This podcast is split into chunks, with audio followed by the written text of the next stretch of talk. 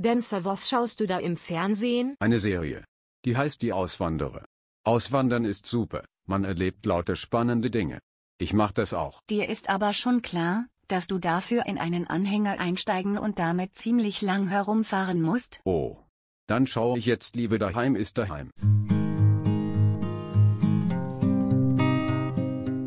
Hallo, liebe Hypomaniacs, ihr seid auf Trab, dem Podcast für alle pferdeverrückten Freizeitreiterinnen und Fahrerinnen.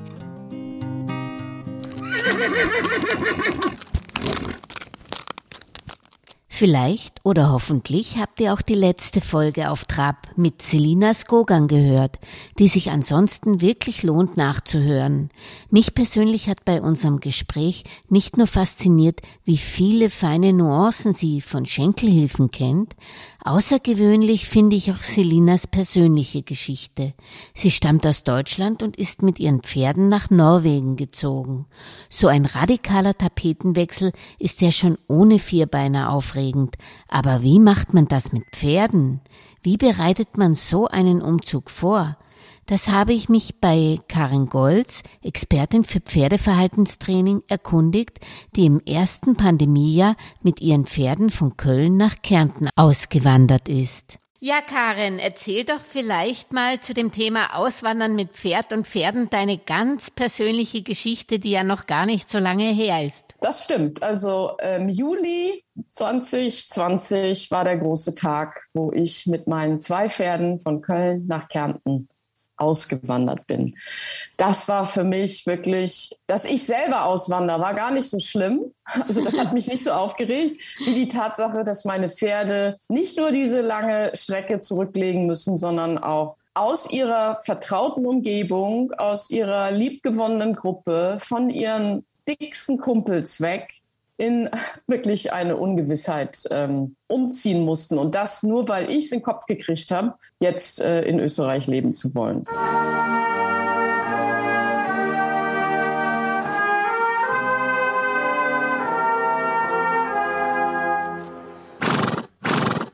Können die ja nichts dafür. Und ähm, es war aber auch natürlich nicht die Option, die Pferde dort zu lassen. Ähm, mm. Auch wenn es vielleicht wirklich für sie gut gewesen wäre, weil nichts ist so wertvoll wie der Artgenosse. Mm. Wir als Menschen sind natürlich ganz große, starke Bezugspersonen, aber ich trete da einfach neben mich und muss sagen, nichts ist so wertvoll wie der Artgenosse. Auch ich bin für mein Pferd nicht so wichtig. So, es ist aber so, das Leben ist kein Ponyhof, die musst du mit. Und weil es so eine weitreichende ganz große Entscheidung für die Pferde war, habe ich mir auch sehr viel Mühe in der Vorbereitung gegeben. Mhm. Ja, womit fangen wir an? Also die Entscheidung ist getroffen. Es gibt den Tag, an dem transportiert werden soll. Dann frage ich mich natürlich, wie transportiere ich? Also in meinem Fall waren es zwei Pferde. Ich habe selber einen Pferdeanhänger, aber ähm, es war eine Strecke von 1000 Kilometern. Das machst du nicht mit einem Zweierhänger auf mhm. über zwölf Stunden. Ne? Das mhm. ist einfach nicht schön. Und ähm, da habe ich mir überlegt, was gibt es für Alternativen? Ähm, Alternative ist ein Transport mit einem, ja, also großer LKW, wo viele Pferde draufstehen. So ist zum Beispiel mein Spanier von Barcelona nach äh, Deutschland gekommen. Das war okay, weil es war ein äh, Transport mit vielen Pferden aus dem Stall, die alle das gleiche Ziel hatten. Mhm. Wenn ich aber heute einen Sammeltransport äh, mich da anschließe, dann habe ich die Situation, dass hier ein Pferd aufgeladen wird, da ein Pferd mm. aufgeladen wird und da noch eins und dann hier ein Pferd abgeladen wird und dort eins abgeladen Also die Reise für die Pferde dauert sehr viel länger ja. durch diese ganzen Zwischenstopps. Es ist sehr viel Unruhe. Ähm, es sind viele Tiere ähm, auf engem Raum, wo auch aus Krankheitsgründen großes Risiko besteht. Und das wollte ich meinen Tieren einfach nicht zumuten. Mhm. Deswegen kam so ein Sammeltransport nicht in Frage, obwohl das natürlich etwas günstiger ist, weil, als wenn du es alleine für deine Pferde organisierst. Ich habe mich dann für einen Transporter entschieden. Das ist so ein Kastenwagen, wo zwei Pferde mhm. transportiert werden. Das war recht komfortabel. Der ist auch klimatisiert, ganz gut gefedert von der Achse. Mhm. Die Pferde stehen gegen die Fahrtrichtung und das war für mich in Anbetracht der langen Fahrzeit eine gute Option. Dann habe ich mit dem Fahrer, es war eine Frau, eine Fahrerin, hatte ich eine sehr versierte Person. Ähm, auch mit der habe ich Vorgespräche geführt, wie die das so macht, wie lange die das schon macht und was ihr so wichtig ist. Das und, ist ja. aber spannend. Du bist nicht selber gefahren, weil du zu aufgeregt warst. Na, ich bin nicht selber gefahren, weil ich ja diese nicht Besitzerin dieses äh, Autos, Autos bin. Ich bin mhm. aber hinterher gefahren. Mhm. Also mhm. wenn man umzieht mit Pferden oder auswandert, dann muss yeah. man ja den ganzen Kram auch mitnehmen. Yeah. Also mein Pferdeanhänger war dann voll mit den Pferdesachen. Der war hinten am Transporter angehängt und ich bin mit dem Auto hinterhergefahren. Ah, okay. Nicht aber, um zwischendurch meinen Pferden Möhrchen zu geben und Duzi-Duzi zu machen, weil das ist auch ein wirklich ähm, einzuhaltendes Gesetz. Du unterbrichst das nicht. Mm. Die mhm. Pferde verlieren ein bisschen das Zeitgefühl und immer wieder reingucken und ah, geht's noch gut, würde immer wieder eine Erwartungshaltung wecken und äh, mhm. Unruhe reinbringen. Also Tür mhm. zu, Tür zu lassen, auch beim Tanken und so haben wir nicht Hallo gesagt und geguckt. Mhm. Heu zur Verfügung stellen, trinken tun die eh nicht auf mhm. Fahrten, die unter 15 Stunden sind. Das dann zu vernachlässigen, war natürlich eine Trinkmöglichkeit vorhanden, aber so. Also, Transport organisieren bedeutet zu überlegen, welche Transportart und natürlich auch Kosten einzuholen. Mhm. Da gibt es auch Unterschiede. Ne? Das mhm. habe ich dann auch gemacht. Dann natürlich rechtzeitig das alles tun, weil du willst ja auch, dass zu dem Termin der Transporteur auch Zeit, Zeit hat. hat ne? ja.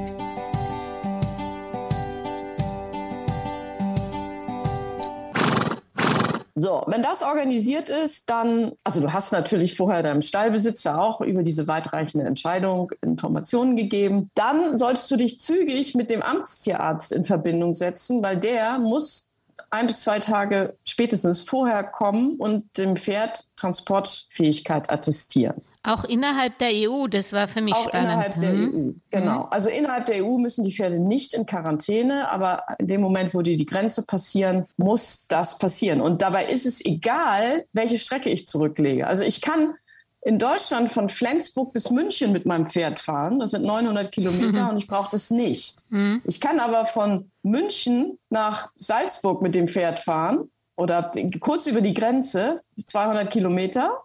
Und ich brauche diese Transportbefähigung, mhm, mhm, Nachweis von dem Amtstierarzt. So. Jetzt ist das ein, oft ein Beamter, hm. der auch nicht zu jeder Tag- und Nachtzeit Zeit hat. Also da nochmal ganz besonders wichtig, frühzeitig diesen Termin fixieren und da auch hinterherbleiben. Also und der kommt mal, in den Stall dann oder wie Der kommt in, in den Praxis? Stall mhm. und der macht jetzt keine großen Sachen. Der hört das Herz ab, äh, die Lunge mhm. und dann trabst du das Pferd vor und der sieht, dass der keine gebrochenen Beine hat und dann sagt er, jo, es ist keine große Nummer, es ist aber ein behördlicher Vorgang. So. Und ich muss sicherstellen, dass das passiert, weil wenn ich den Schein nicht habe, dann habe ich im Zweifel bei der Kontrolle ein Problem und werde wieder zurückgeschickt. Das möchte keiner. Mhm. Deswegen Termin frühzeitig machen und dranbleiben und den Arzttierarzt erinnern, dass ihr auch wirklich den Termin habt am Freitag, den mhm. so und so. so. Dann ähm, genügend Zeit natürlich zum Packen und zum Ausmisten, ähm, Tschüss sagen, Mhm. Ich habe eine kleine Feier noch gemacht zum Abschied. Ich sage immer, man sieht sich immer zweimal im Leben und mein Ziel ist immer überall einen schönen Abschluss zu finden. Ne? Ja. Und auch das gibt den Leuten äh, genügend Zeit, sich auch darauf einzustellen und sich auch Zeit zu nehmen, dir Tschüss sagen zu können. Ne? Mhm. Die Pferde, die ähm, mit meinen Pferden ganz besonders eng waren. Das war natürlich auch traurig. Also es ist halt auch ein emotionaler Prozess, den du da durchläufst. Ne? Mhm. Ne? Also nimm dir auch dafür Zeit. Dann war es für mich ganz wichtig, jemanden dabei zu haben am Morgen, der mir so ein bisschen Beistand mhm. leistet. Also A, bin ich mit zwei Pferden umgezogen. Also das war dann gut, dass jemand zweites da war, der mein zweites Pferd auch geführt hat. Aber ich kann euch sagen, in dem Moment, auch wenn das alles akribisch vorbereitet ist, bei mir war der Umzug, ging morgens um vier los. Ich hatte nicht geschlafen, natürlich nicht, ne, ähm, weil es so aufregend war. Und ich hatte Adrenalin bis unter die Ohrspitzen. Und ich wusste, das wird auch nicht einfach, weil auch wenn es Sommer war, um 4 Uhr ist es stockdunkel. Mhm. Meine Pferde stehen, standen in einem großen Offenstall mit sehr viel Platz. Also das war eine, ich weiß nicht, wie viel Hektar große Weide. Und ich habe schon dem Transporteur gesagt, wie soll denn das bitte funktionieren? Ich finde die ja gar nicht im Dunkeln.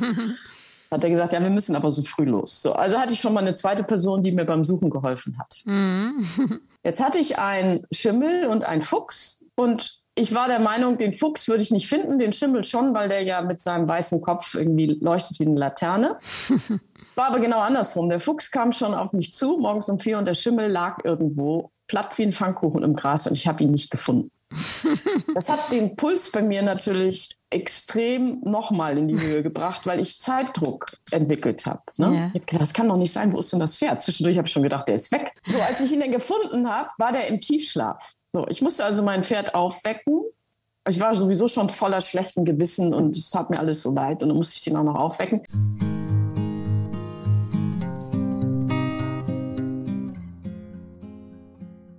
Und dann kamen wir zu dem nächsten Punkt.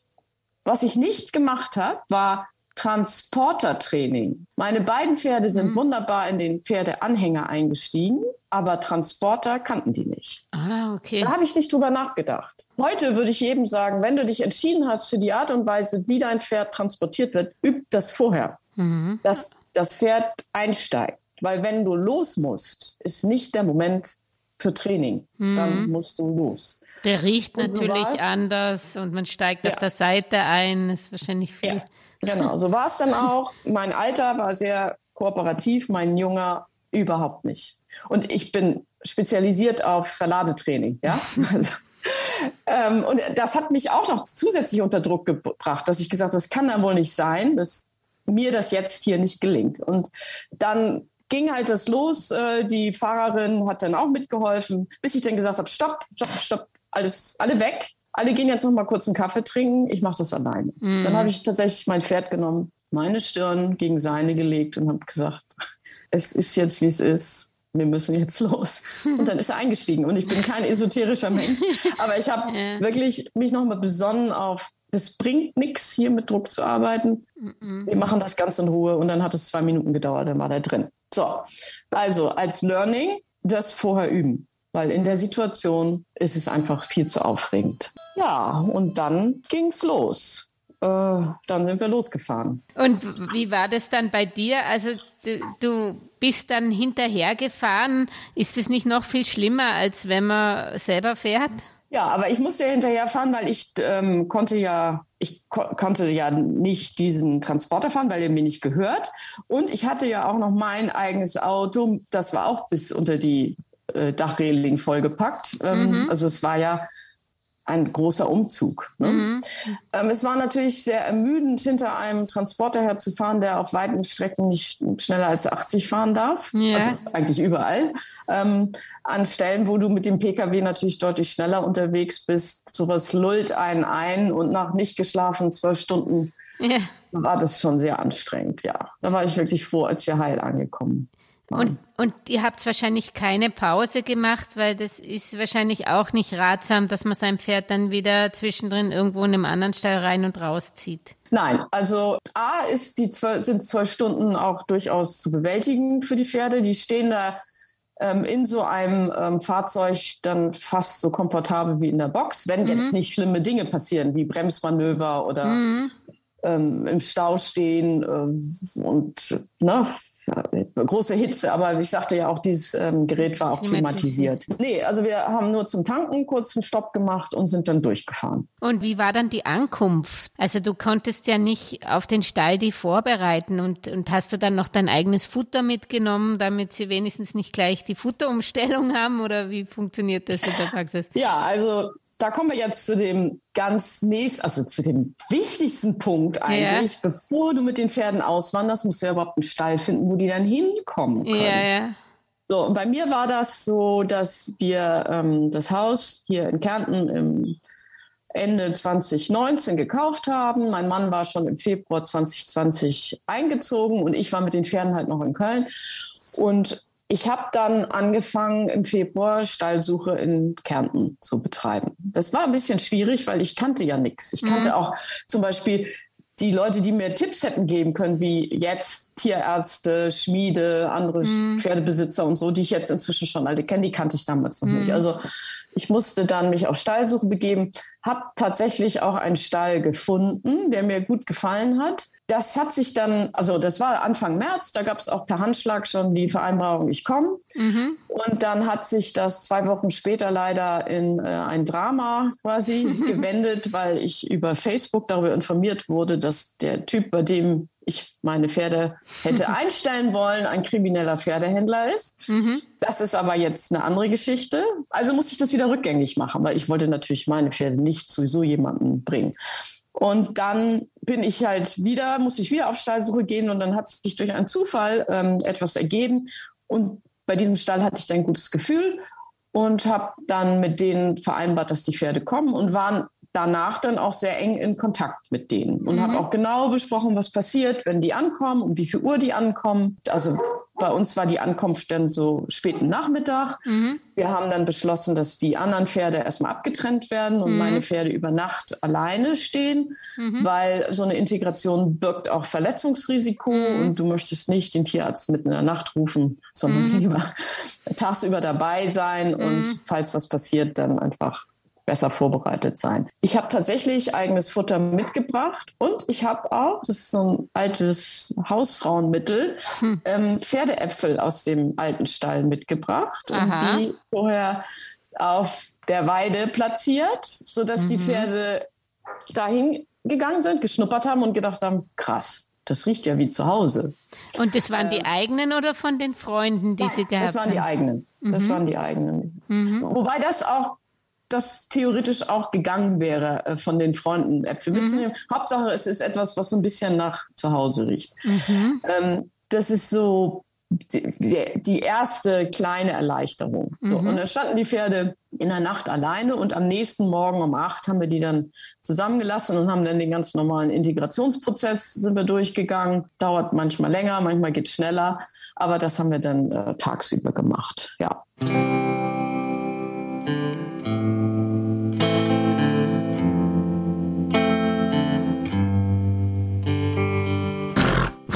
Und wie lange hat es eigentlich dann gedauert, bis die ähm, sich da wirklich wohlgefühlt haben? Oder haben sie dann eine Weile schlecht gefressen? Oder hast, sind sie krank geworden die ersten Wochen? Oder wie, wie, wie hat man das verhindert? Das, was am Anfang sehr besorgniserregend war. Das lag aber an der Infrastruktur, also wie diese, dieser Offenstall gebaut war, dass die Pferde ähm, nicht von den anderen Pferden zum Wasser gelassen wurden. Mhm. Es gab ähm, eine Badewanne, wo ähm, die, das Wasser zur Verfügung gestellt wurde. Und vorher war es etwas schmäler. Also es mhm. war wie ein Trichter, mhm. was für die Pferde, die dort schon immer sind und sich alle gut kennen, überhaupt gar kein Problem. Es ist auch ausreichend Platz gewesen. Es ist jetzt nicht so, dass es ein Engpass war, mhm. aber es war ein bisschen schmäler als der Rest des Auslaufes. Mhm. Und das war der Grund für meine Pferde, dass sie Sorge hatten, dorthin zu gehen. Und die anderen Pferde haben die auch erstmal da nicht hingelassen, muss man wirklich so sagen. Mhm. Und da ich im Juli gekommen bin und 2020 war auch sehr schönes Wetter ja. hier äh, in Kärnten, ja. ähm, hatte ich Sorge, dass die dehydrieren, weil die hatten auf dem Transport ja schon nicht getrunken. Mhm. Ich bin um, morgens um vier aus dem Stall weg und Danach auf der Weide, wo sie nachts waren, hatten wir Wasser zur Verfügung gestellt, haben sie aber auch nicht viel getrunken. Das konnte ich dann sehen, was aus den Eimern raus war. Und dann hatte ich Sorge, es kommt zu einer Dehydrierung. Mhm. So. Und dann muss man überlegen, helfe ich den Pferden, indem ich sie mit Wasser versorge? Mhm. Dann behindere ich aber auch gleichzeitig den Prozess, dass ja. sie sich durchsetzen müssen und selber ihren Weg zum Wasser sich erkämpfen müssen. Mhm. Oder lasse ich der Natur quasi, soweit man das noch Natur nennen kann. Also wir zwingen die ja in einem bestimmten Bereich sich zu bewegen. Ich habe mich dann dafür entschieden, die Pferde zu tränken. Mhm. Und wir haben dann den, den Integrationsprozess noch ein bisschen umgestellt. Also wir haben erstmal nur die rangniedrigen Pferde zu meinen gelassen und den ranghöchsten, der musste sich das einen ganzen Tag lang angucken. Mhm leider in den sauren Apfel beißen, dass er keine Schnitte hatte, also er konnte nicht eingreifen. Seine Stuten waren bei meinen Pferden. Und, so. und dann haben wir ihn zum Schluss dazugelassen und das war ganz schlau, weil danach war dann Ruhe. Und mhm. dann war auch gut. Danach mhm. hat das mhm. gut geklappt. Und ähm, ganz wichtig, ähm, die Entscheidung für den Umzug war wirklich dann auch ich will nicht sagen letzte Minute, aber ich wollte unbedingt, dass die Pferde zum Frühsommer umsiedeln, mhm. damit sie A, die Integration auf der Weide haben. Ne? Zum Winter sind viele Weiden zu, mit viel Platz, mhm. dass auch in den Winter hinein sich akklimatisieren können. Das heißt, mhm. äh, das Winterfell bilden und ähm, ja, auch an das Futter sich ähm, gewöhnen können. Mhm. Ne? Und deswegen macht man sowas nicht im, bitte nicht in den Wintermonaten oder im Herbst.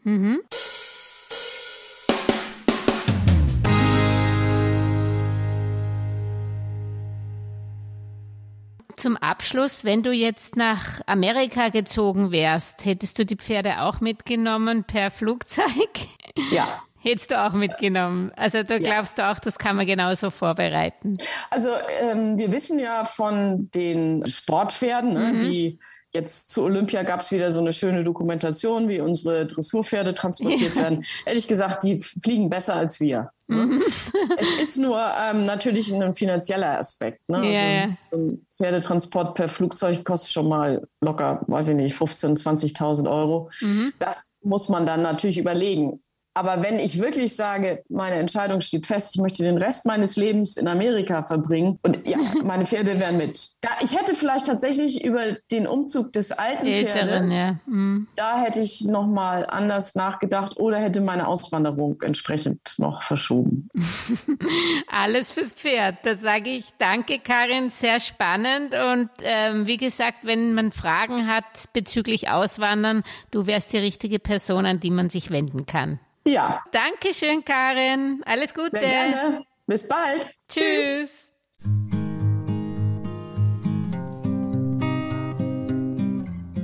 Karin, die sich unter anderem mit Verhaltenstraining, Problempferden und Verladetraining beschäftigt, erreichte übrigens unter www.golds-ps.at.